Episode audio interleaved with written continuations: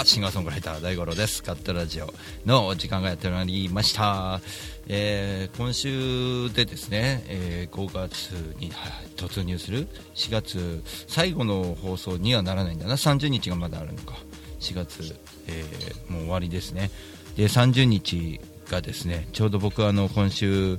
えーまああの浜通りねあの逗子行って浜通り行ってっていう旅をしてきたところなんですね。そこから山梨へと。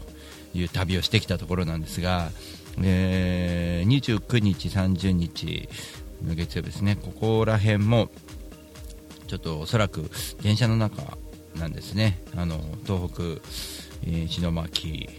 えーそして沖来にちょっと行ってこようかという2日間になるかなと思いますのでね。ちょっとゴールデンウィークもバタバタと動いておりますけども、あのー旅がですね今回の旅もそうですけど、えー毎回思うんですけども、あのなんでこの大五郎は旅をするのかななんていうことをねちょっと考えると非常に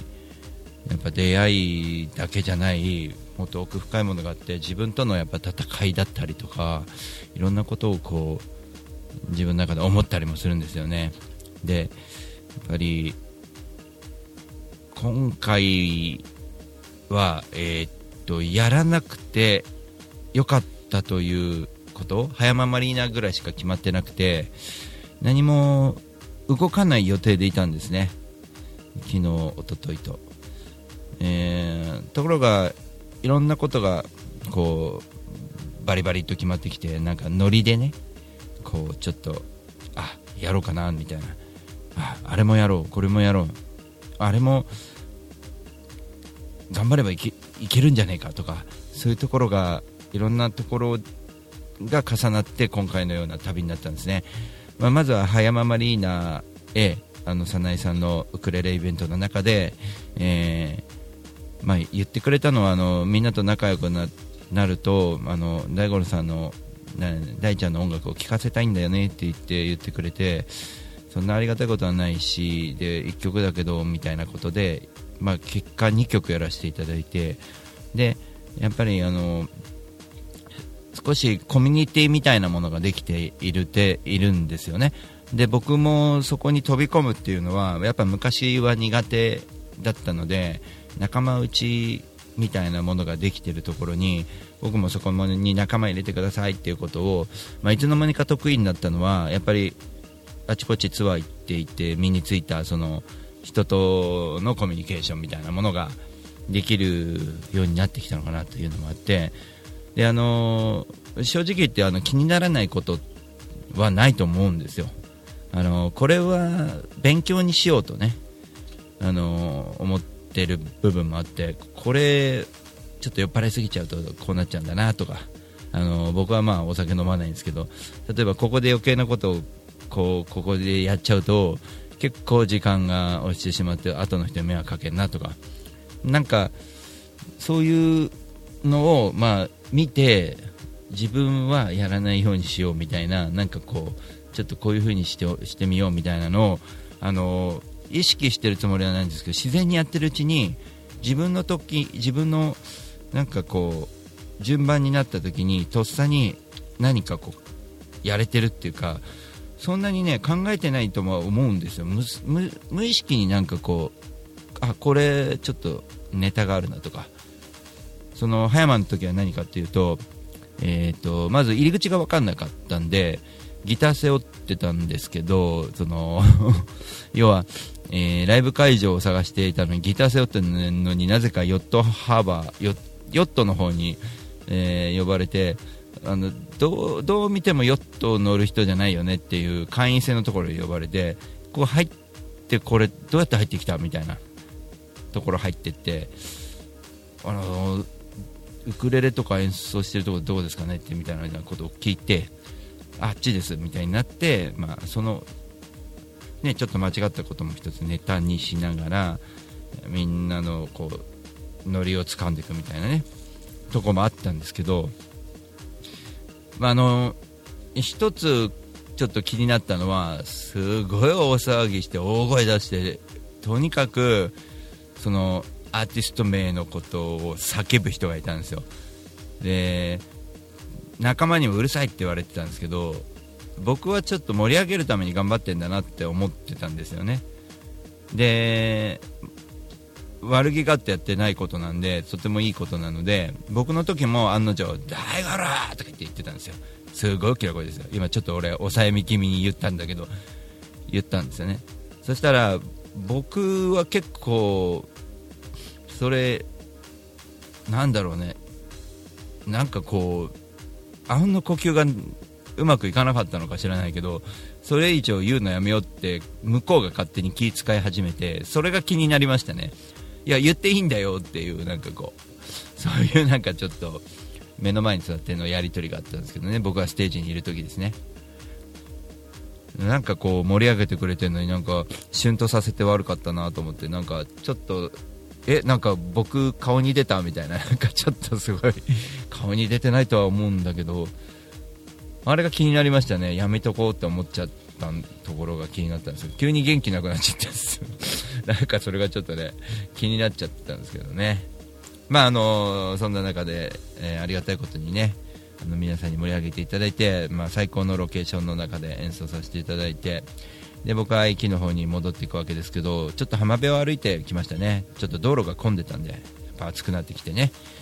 まあ、あの逗子の駅まで歩いていく中でいろんなことを思い出しながらあここ通ったなとか思いながらいろいろね。であと音玉のライブハウスのあの建設してましたね。なんか見ててあここできるのかな？みたいな感じのその土台みたいのできてましたね。で海を撮りながらちょっと心の中で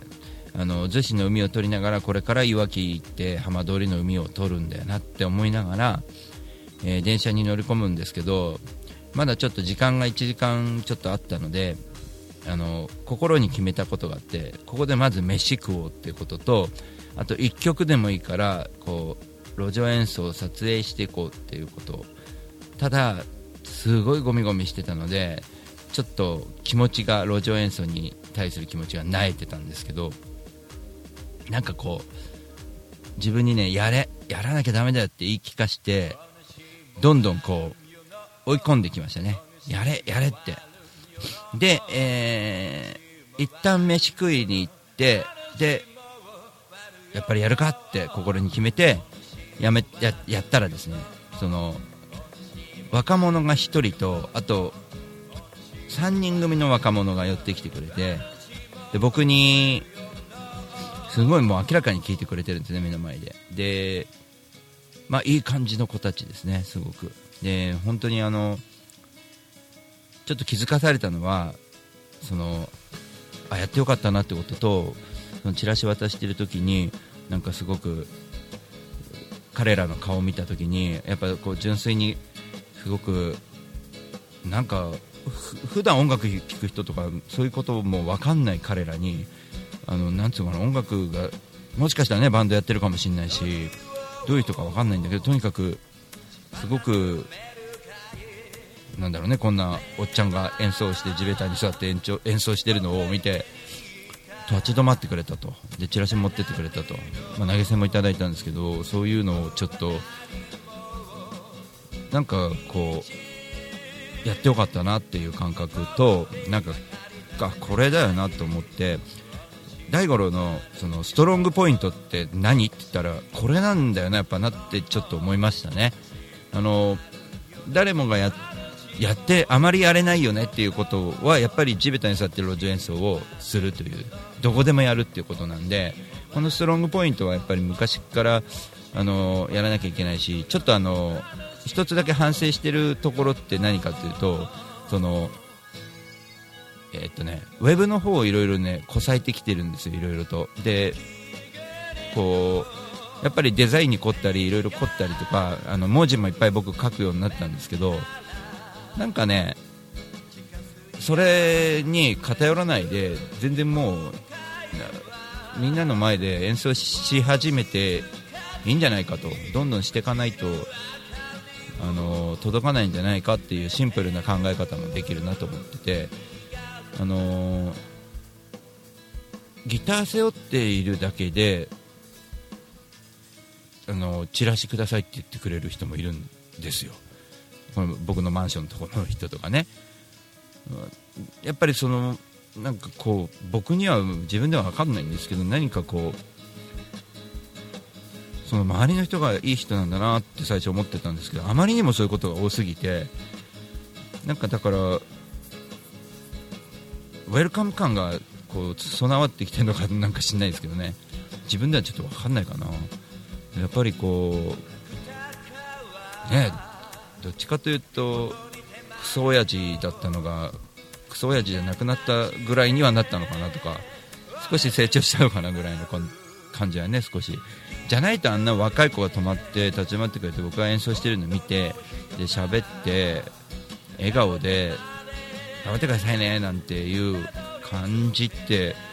なかなか起こらないんじゃないかなと思うし、そこでまあウェブがあってよかったなっていうのがあってね。そのホームページがあってよかったなとか LINE があってよかった Facebook があってよかったなと感じるのは、えー、その後電車乗り込んで、えー、いろいろと僕は記事を記事というか、まあ、写真をちょこっと上げてこれからどっか向かいますって報告だけなんだけどそれを見てやっぱ見てくれてる今つながってる仲間たちがそのエネルギーをもらえるんですよって大五郎さんのその動きにっていうこうメッセンジャーとかで来たりとかやりがいがあるなって思いますね。それ聞いた時ね。なのでまあ逗子でまずやってよかったなっていうことであそこでやるとやらないでは今回の旅だいぶ変わったのスタートラインかなって思ったんですよね。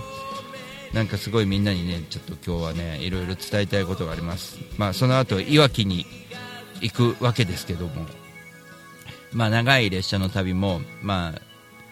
実はですねスマホをいじったりとかその電車の中で、まあ、ウェブ関係 SNS 関係をちょこちょこやってると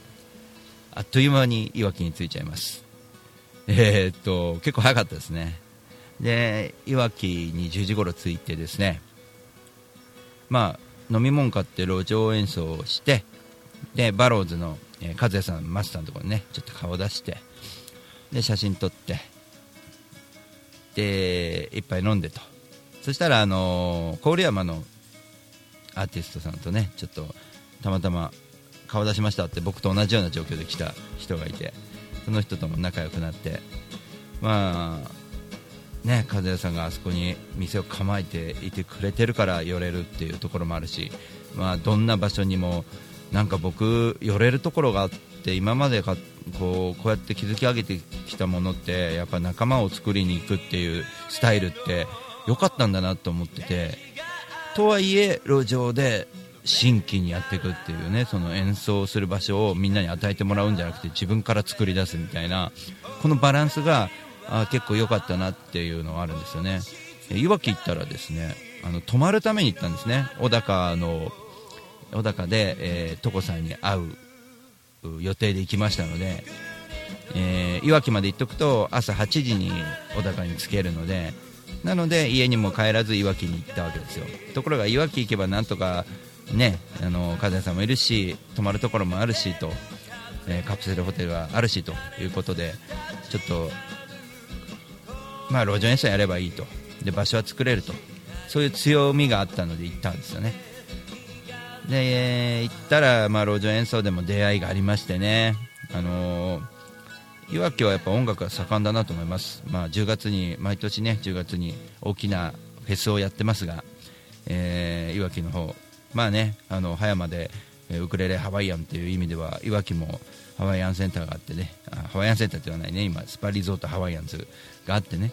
あのー、もうハワイアンなねあのー、駅前のフェスみたいなことになるのでね、まあ、平なんですけどねあそこ場所的には。昔平っていう駅でしたから。僕のちっちゃい頃は平って言ってましたけども。まあそんなね、えー、いわきに行ってえー、一晩泊まってきて出会いもあってなんかすげえな今日はなって思いながらね。だって簡単に言ったら逗子に行っていわきに行くだけだったんですから。それなのにいろいろあったなと。路上演奏をやってるっていうことってすげえなと。まあそんな感じでなんか一晩ねちょっと思いまあ早めに寝たんですけど翌日の小高の旅所さんがいろんなとこ連れてくよって言ってくれてたのででメイさんも写真なんですけど僕も写真撮ろうという感じであのまだこう原発のし、うん、傷跡がある中いろんなところがあるんですけどそこをちょっとまあ所さんたちとメイさんと3人で回っね所さんの車で回ったわけです。まあ後に所さんが仕組んでくれた、えー、嬉しいサプライズはね、えー、あるわけですけどもね、まあ、そのなんつうかねそのことがまだわからないまま所さんと会って。でどうも時間をすごい気にしてるんですよ所さんがね大五郎さん何時に電車乗るんだっけ？って。新地まで連れてくから新地っていうのは、えー、相馬の次の次の駅ぐらいのかな、えーと、新地ぐらいまで連れてくから仙台寄りだからほとんどと。なので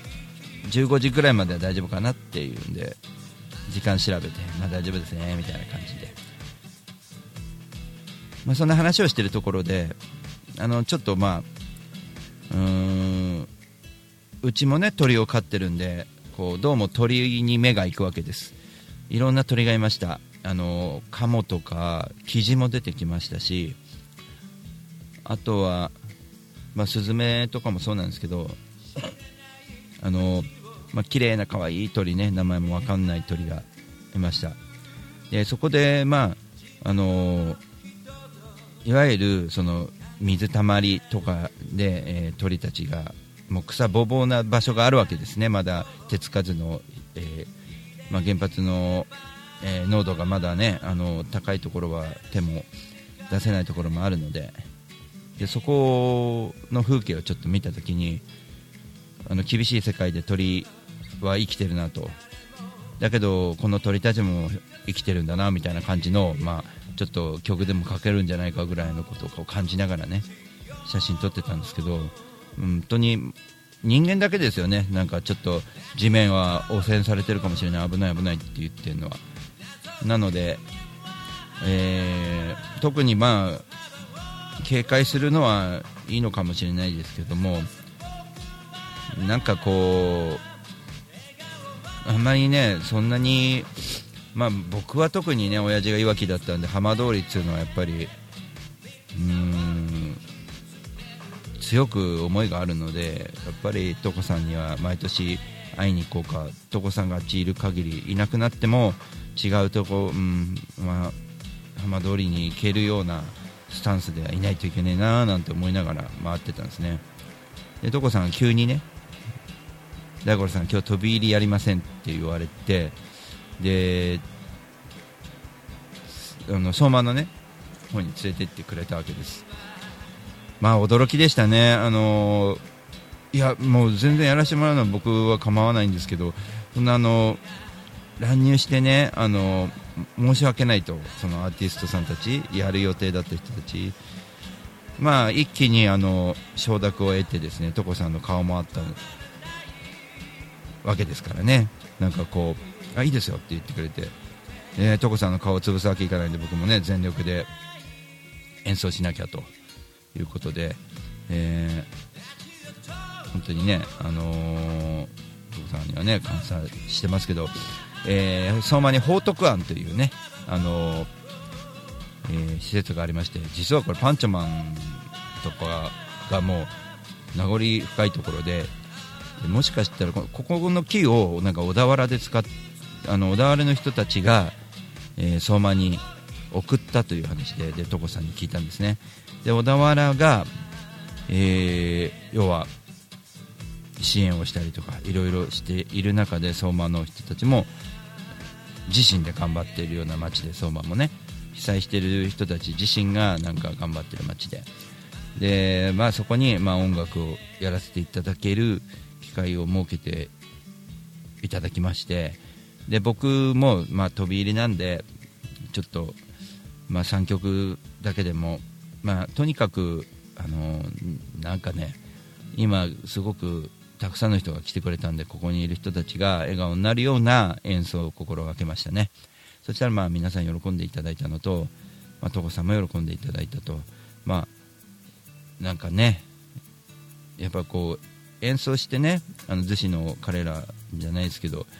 演奏して喜んでいただけることができて本当に感無量というかね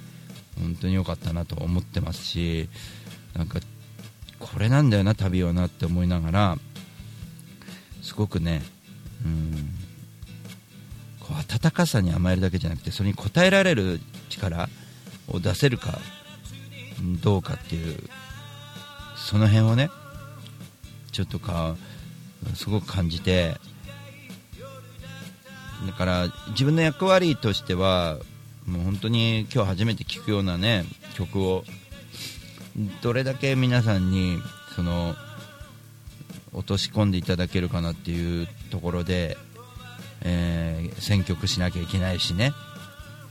あのー、なんか聞いて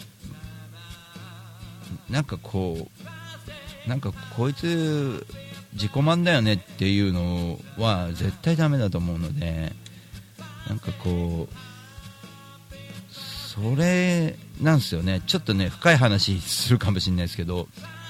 そのこれ演奏僕してて歌を歌っててあのはっきり言ってライブとか大五郎さん音楽好きですよね。ライブやりたいですよねとか言うんですけどこれもう言っちゃったら元も子もないんですけど辛いっすよね歌ってて。あんまりこう歌ってて楽しいから歌ってる人ではないんですよ僕はどっちかというと。あの僕が歌うことによって笑顔になる人たちがいてくれるのが楽しいというかそれを通じてね。なので